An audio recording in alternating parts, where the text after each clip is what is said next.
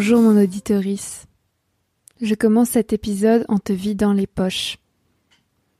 Donne un euro à ma cagnotte Tipeee et je te remercie sur tous mes réseaux sociaux.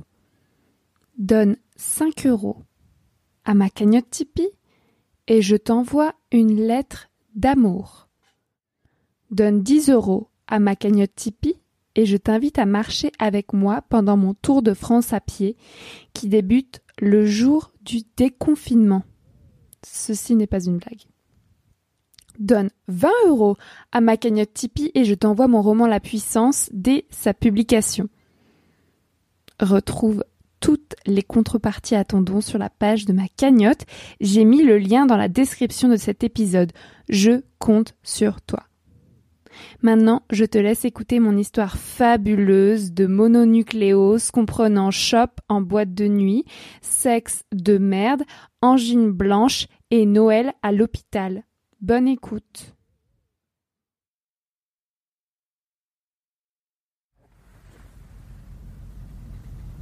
J'aimerais raconter comment j'ai attrapé la mononucléose. La mononucléose, on appelle cette maladie la maladie du baiser parce que c'est une maladie qui se transmet par la salive notamment. Avant d'attraper la mononucléose, j'imaginais cette maladie comme une sorte de fatigue immense. Ma cousine a eu la mononucléose, j'ai déjà eu des, des amis qui l'ont attrapé. Et pour moi c'est vraiment euh, quelque chose qui s'attrape euh, en embrassant quelqu'un. Et ensuite euh, quelques jours ou semaines après on se sent immensément fatigué mais pendant plusieurs mois. Donc ma cousine ne pouvait pas aller en cours c'est vraiment très très dur. J'ai toujours pensé que ça doit être insupportable comme maladie parce qu'en tant que personne hyperactive, je me voyais pas du tout passer des mois sur un canapé à dès que je me levais à, à, vouloir me recoucher quoi, euh, dormir sans être reposée, c'est vraiment une angoisse terrible. Donc j'ai toujours euh, croisé les doigts pour pas attraper la mononucléose. Et puis, euh, mon histoire commence le 16 décembre 2017. Euh, ça se passe à Lille, puisque je suis euh, avec toute ma famille, mon père, ma mère, ma soeur, mon frère, à Lille pour fêter ma remise de diplôme de Sciences Po Lille.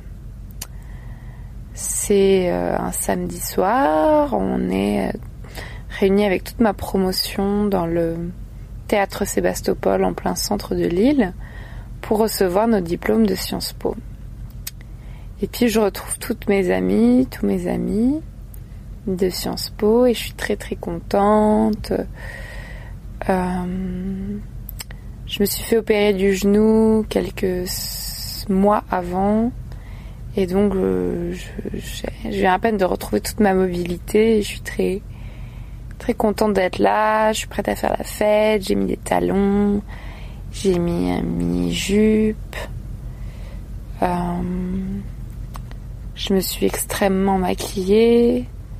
Je suis euh, blonde platine, enfin plutôt, euh, comment dire, décolorée. Et on boit des coups, on commence à boire des coups dans la dans la salle euh, de réception du théâtre Sébastopol. Et puis, dans mon souvenir, assez rapidement, la, soirée avance et on va en, boîte de nuit. Je crois qu'on va dans un bar et puis euh, plus tard on va en boîte de nuit. Et euh, c'est au Smile, donc vraiment la boîte la plus euh, pourrie de l'île selon des témoins. Juste parce qu'elle est gratuite en fait. Et voilà, c'est toutes nos années d'étudiants qu'on retrouve. sauf que c'est un samedi soir, donc le Smile est bondé. est bondé avec des gens de, de, 18 ans, alors que nous, on en a, on a 23 et on se croit pour les, on se prend pour les rois du monde. Et puis les heures passent, mes amis partent se coucher, je reste avec deux amis. Et puis euh, moi, ce que j'aime bien faire en soirée, c'est aller danser et choper des mecs des meufs. Et donc je m'éloigne et je vais choper un mec. Enfin, disons que je me mets à danser qu'il y a un mec qui me semble avoir 18 ans, qui est pas trop mal, qui est même plutôt canon. Et euh, on se roule des grosses pelles. Je perds mes amis puisque je passe tout mon temps avec ce mec. Et puis vers 4-5 heures du matin, on décide de rentrer chez lui. Sauf qu'il habite euh, en résidence étudiante à Villeneuve d'Ascq, donc à Perpète-les-Oies. Il faut prendre un bus de nuit. Enfin, vraiment, moi, j'ai fini mes études. J'ai l'impression d'avoir 18 ans, quoi. Alors que je me prends pour une vieille. Donc je suis morte de rire. Et puis on prend le bus, on arrive chez lui et euh, on fait l'amour et c'est très très nul. Il a vraiment un lit, une place, mais on dirait que c'est un lit demi-place tellement c'est petit. Euh, il est vraiment très maladroit, très bourré, très pressé, très malade. Il a une sorte d'angine. Il fait que tousser, tousser, tousser, tousser, éternuer. Et il me prend dans tous les sens, comme si j'étais un objet. Euh, en plus, à l'époque, j'ai déjà euh, je fais déjà du vaginisme, donc j'ai déjà une douleur à la vulve et je suis je suis sèche quoi. Il m'excite pas du tout. je suis fatiguée, je suis bourrée. Il, me, ouais, il me il me fait l'amour comme si j'étais une marionnette. Ça ne m'excite pas, donc ça ne mouille pas, donc il change de capote et puis au bout d'un moment on arrête parce que c'est tellement nul que on préfère dormir. Et puis euh, le lendemain, faut que je retrouve mes parents. C'était pas du tout prévu que je, découche, puisqu'on est, mes parents ont pris une chambre d'hôtel. Je crois qu'à l'hôtel il n'y avait même pas de place pour moi de toute façon. Je sais plus. Enfin bref, euh, je, je, je, je, le quitte pour mon plus grand plaisir tellement il me dégoûte. Et euh, et j'ai pas dormi quoi. Donc j'arrive à l'hôtel et puis euh, et puis on rentre à, Paris. Et euh, en fait à, cette époque-là, j'ai un copain donc je dis ni à mes parents ni à mon copain euh, que j'ai eu cette aventure. Et je rentre à mon appart à, Paris toute seule, c'était en mi-décembre quoi. Et j'attrape une angine, donc je me dis bon, ce mec m'a filé son angine mais une angine comme j'ai jamais eu. C'est-à-dire, moi, j'ai des rhumes euh, tous les mois ou presque. Je, me plains constamment de mes défenses immunitaires pourries. Mais une angine comme ça, au point de pas pouvoir dormir, pas pouvoir manger, pas pouvoir boire, j'ai jamais eu quoi. C'était vraiment terrible. Et au bout d'un moment, de quelques jours, à ce moment-là, je travaille pas encore. Euh, donc je, je, peux juste me reposer, mais je ne guéris pas quoi au bout de quelques jours, je me résous à aller chez le médecin. Et puis le médecin, euh, euh, je me rappelle que je suis dans la salle d'attente, c'est des... C'est sans rendez-vous, c'est des consultations sans rendez-vous. Donc j'attends deux heures avant de voir le médecin, mais deux heures de torture absolue, ou même boire une, un, un verre d'eau, mais impossible tellement j'ai mal à la gorge. Enfin, c'est atroce. Et le médecin m'expédie en 5 minutes parce que voilà, c'est des consultations sans rendez-vous et qu'elle n'a pas le temps. Et elle me fait pas du tout le test euh, qu'on fait habituellement aux gens qui se plaignent d'une angine, mais moi j'y connais rien. Apparemment, il y a un test assez facile avec un coton-tige, on peut voir, ou je sais pas quoi, avec un test, on peut voir si c'est d'origine bactérienne ou si c'est un virus. Donc si c'est d'origine bactérienne, évidemment, il faut donner des antibiotiques. Mais si c'est un virus, ça sert à rien de donner des antibiotiques, il faut juste attendre que ça passe. Et en fait, comme j'ai une angine blanche, c'est-à-dire que j'ai des points blancs au fond de la gorge, c'est vraiment assez grave, la médecin pense que c'est d'origine bactérienne et elle me prescrit directement amoxicilline, donc l'antibiotique amoxicilline et euh, avec de l'aspirine pour euh, diminuer les douleurs. Moi, je rentre chez moi trop contente, à moitié l'effet placebo, j'ai déjà plus très mal. Les jours passent, je guéris. Euh, je vais mieux.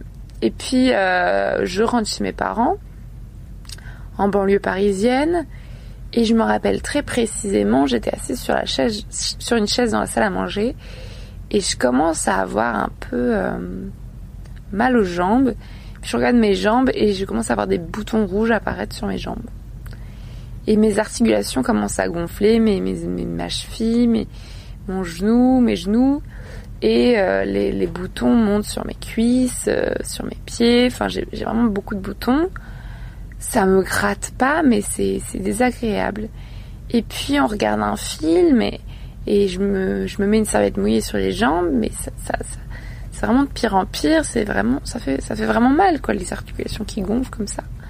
Et mes parents se foutent de moi. Je dis, je me plains que que, que je fais une allergie probable à l'amoxicilline parce que j'en ai jamais pris de ma vie ou à l'aspirine. Enfin bref, que c'est sûr, je fais l'allergie aux antibiotiques, et eux, ils se foutent de ma gueule, ils me disent que c'est rien du tout, alors que je suis quand même couverte de boutons, quoi. et le lendemain, ils ont pas disparu. Donc là, ma mère me dit, bon, je t'emmène chez le médecin, parce qu'on devait déjà aller de base chez le médecin. Donc tant mieux, on en profite. Euh, elle me pose chez le médecin, et euh, la médecin me dit... Euh, bah, écoutez, je sais pas ce que c'est. Enfin, ça m'a l'air d'être un purpura rhumatoïde. Moi, j'ai jamais entendu ce mot de ma vie, mais je sais pas d'où ça vient. Il faut que vous alliez faire des juste un test sanguin aux urgences pour vérifier quoi. bon, il y a le mot urgence dans la phrase, mais test sanguin, voilà, je me dis bon, elle sait pas ce que c'est, je vais juste checker ce que c'est aux urgences. Donc ma mère m'emmène aux urgences, merci maman.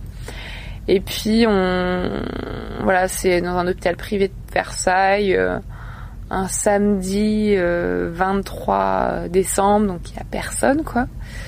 Euh, la veille de, Noël. Et donc on me fait un test sanguin et puis après on me remet dans la salle d'attente, puis on me fait revenir dans la salle de consultation aux urgences. Et là, le médecin arrive et me dit Bon bah, on sait pas ce que vous avez. On va vérifier si vous n'avez pas une méningite. Je regarde le mec et je dis quoi? Donc il me fait un test pour voir si j'ai la nuque et puis ensuite il me dit bah on va vous faire une ponction lombaire pour voir si c'est une méningite. Et moi mais je mais je enfin j'hallucine quoi parce qu'en fait je me suis fait opérer du genou quelques mois avant donc j'ai passé deux mois à l'hôpital Là, je me retrouve à l'hôpital pour une pour des boutons sur les jambes et je me dis c'est pas possible, je vais pas mourir maintenant d'une méningite, je vais pas je vais pas subir une ponction lombaire à cause d'une angine quoi. Enfin, c'est ridicule. Et euh, le mec me dit si si on va faire une ponction lombaire et puis moi je sais même pas ce que c'est qu'une méningite quoi. Et il arrive avec les infirmières, les infirmières arrivent et elles me disent bon on va vous mettre un masque hallucinogène pour euh, pour que ça fasse moins mal. Donc moi je me dis mais comment ça que ça fasse moins mal et la ponction lombaire, j'imagine comme ça comme un truc atroce parce que dans ma famille, j'ai eu vent de gens qui ont vécu ça. Et voilà, c'est une aiguille qu'on enfonce dans la colonne vertébrale pour enlever de la moelle épinière ou je ne sais quoi. Pas de la moelle épinière, mais pour ponctionner du liquide de la moelle épinière. Donc ça a pas l'air très fun, quoi. Et puis euh, s'ils mettent un masque hallucinogène sur la gueule, c'est que ça doit faire atrocement mal. Donc je me mets à pleurer, à dire que je vais pas mourir. Elle me met le masque, je suis défoncée en deux minutes. Je dis bon, arrêtez de me mettre le masque parce que je vais être quand même euh, consciente pour faire le truc. Puis surtout, faut pas que je bouge, que je me roule en boule sur le côté, donc faut pas que je bouge. Puis au final, le mec me fait la ponction lombaire et je ne sens rien. En fait, le mec, c'est une sorte de, de génie de la ponction lombaire. Je, je sens, mais c'est moins désagréable qu'une prise de sang. Vraiment, moi les prises de sang je déteste. Et là, bah euh, oui, je sens une aiguille dans la dans le dos, mais ça ne me fait pas du tout mal. Puis sans le masque ni rien. Et puis du coup, bon, euh, les les heures passent, euh, on me met dans une chambre à part, toujours aux urgences. On me fait plus ou moins comprendre que je vais passer beaucoup de temps là, que je vais pas sortir de la journée en tout cas. Et puis quelques heures plus tard, on me dit bon bah vous avez pas de méningite, on sait toujours pas ce que vous avez. Euh, on va faire les tests de VIH. On me fait une batterie de tests sanguins, mais j'ai jamais autant perdu de sang. C'est-à-dire, on a dû me faire euh, peut-être 5 ou 6 prises de sang en 48 heures, quoi.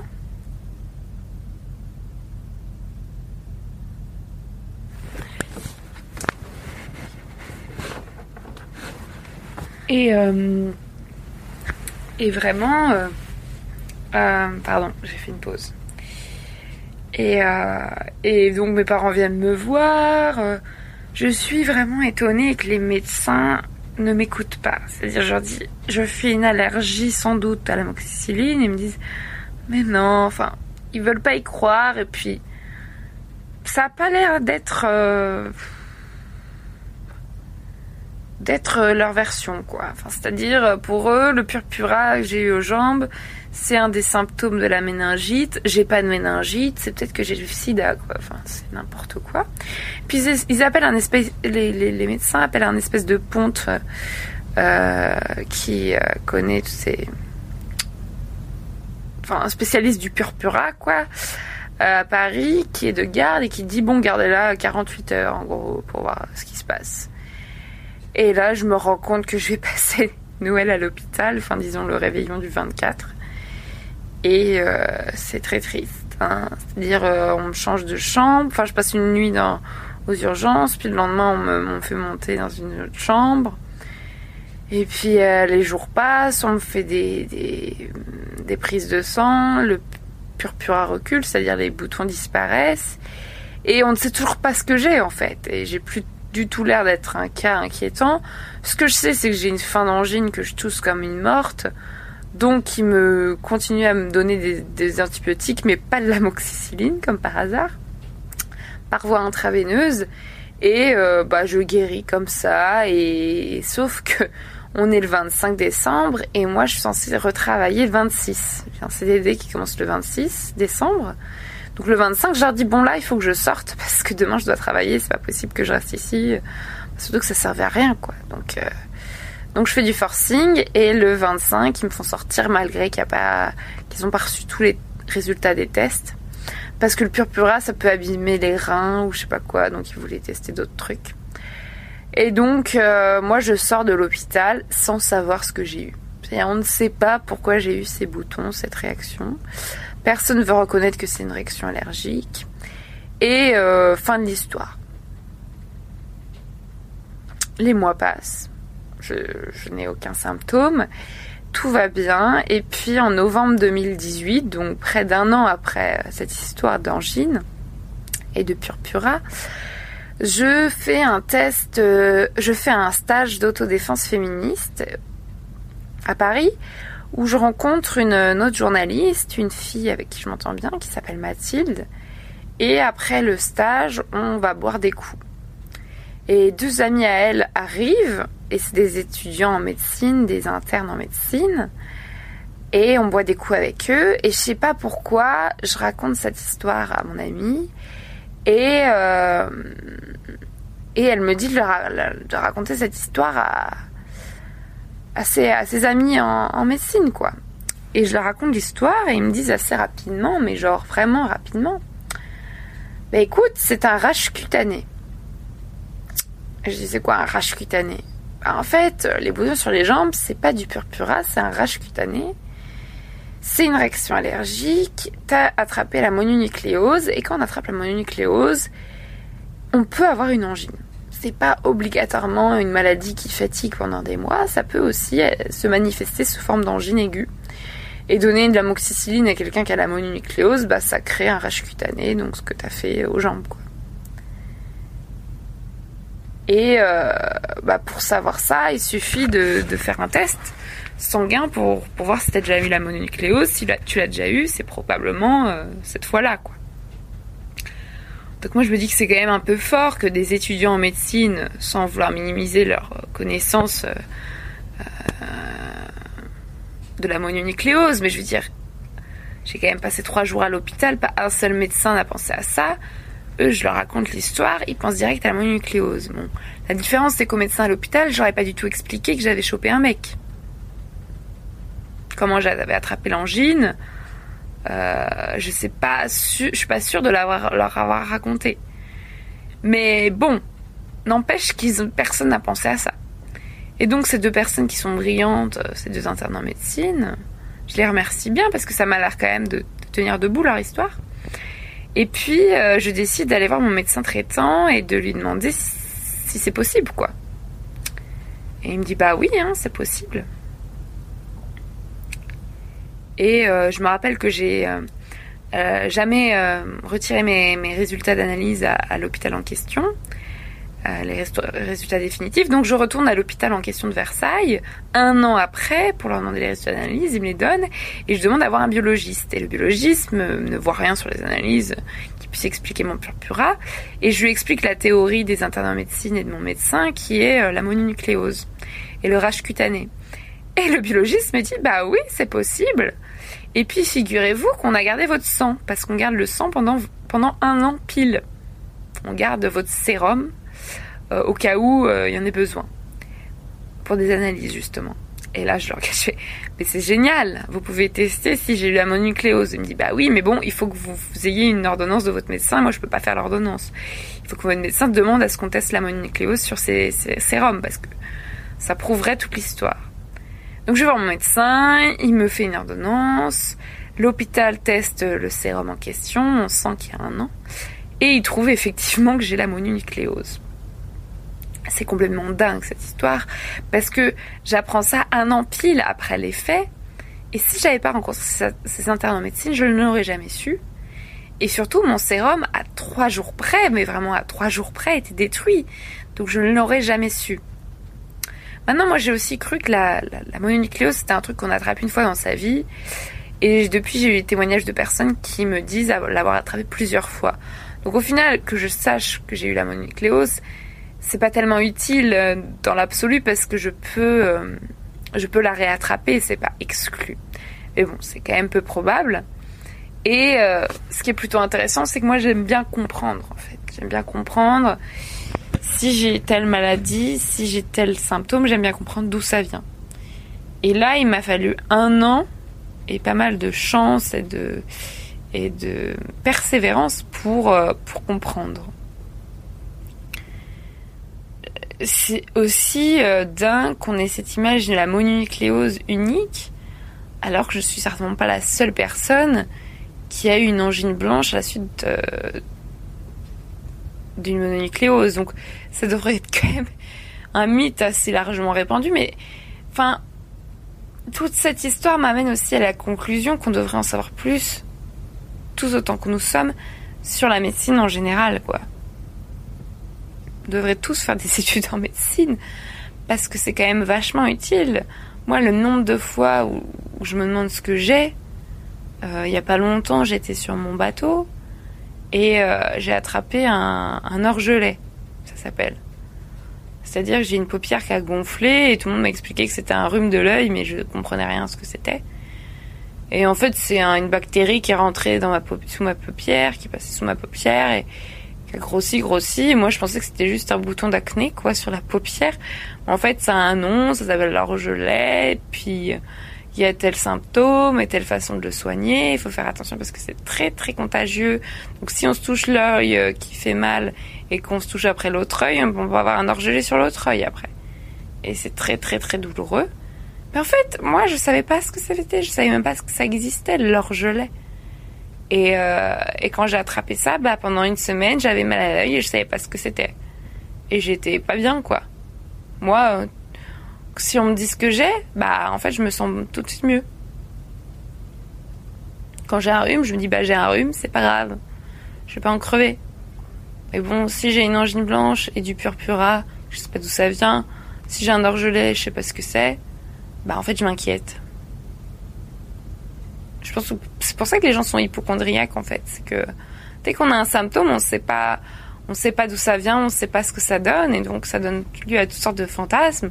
Et si on était tous plus informés sur les maladies, sur les symptômes, sur, la médecine en général, bah on serait tous moins cons quoi. Voilà, je voulais raconter cette histoire-là parce que c'est bon. C'est la dernière fois que je suis allée à l'hôpital. Dieu me garde, ça fait presque un an et demi. Euh, j'espère ne pas y retourner tout de suite, de suite. Et euh, comme une gamine de 15 ans, j'ai attrapé la mononucléose en roulant des palos un gros, un gros, enfin j'allais dire un gros con, mais un, un pauvre mec plutôt, en boîte, de nuit, à ma remise des diplômes, au Smile, à Lille. C'est quand même marrant. Cette histoire, je l'ai enregistrée le 22 avril 2019 sur un cargo. Comme souvent dans ce podcast, tu dois t'en rendre compte. J'ai attrapé la mononucléose en 2017 et depuis je vais très bien, je n'ai plus jamais été à l'hôpital. J'aime bien cet épisode car il est léger. Pour une fois, j'ai évité le pire. Je reviens sur la conclusion de mon récit. Le personnel est politique, la santé est politique. Sans recherche et connaissances scientifiques, je peux passer à côté de mes maladies physiques comme de ma santé mentale. Dans l'épisode précédent, l'épisode 10, je te raconte ma dépression, mes dépressions, mais faute de diagnostic, je ne sais pas où j'en suis aujourd'hui. Est-ce que je fais une dépression? Est-ce que je suis dépressive? Est-ce que je suis bipolaire? Est-ce que je suis en bonne santé? C'est la même chose avec la mononucléose, avec l'orgelet, avec toutes les maladies non diagnostiquées ou trop tard. Je pense aussi aux maladies chroniques, aux douleurs chroniques. Je parlerai dans un prochain épisode de ma vestibulodynie, une maladie gynécologique méconnue. Il m'a fallu plusieurs mois avant de la faire diagnostiquer. J'en reviens toujours à la santé des femmes. Pourquoi je n'ai pas dit au médecin des urgences que j'avais chopé l'angine en embrassant un inconnu malade en boîte de nuit? Il aurait peut-être pensé à la mononucléose. Aujourd'hui, les connaissances, les expériences et les traitements doivent être démocratisés, diffusés au plus grand nombre et surtout aux personnes discriminées. C'est ainsi que je deviens expert de ma maladie et que je peux me soigner de la meilleure des manières. Et toi, mon auditorice, as-tu déjà attrapé la mononucléose? Crois-tu que je peux l'attraper plusieurs fois dans ma vie?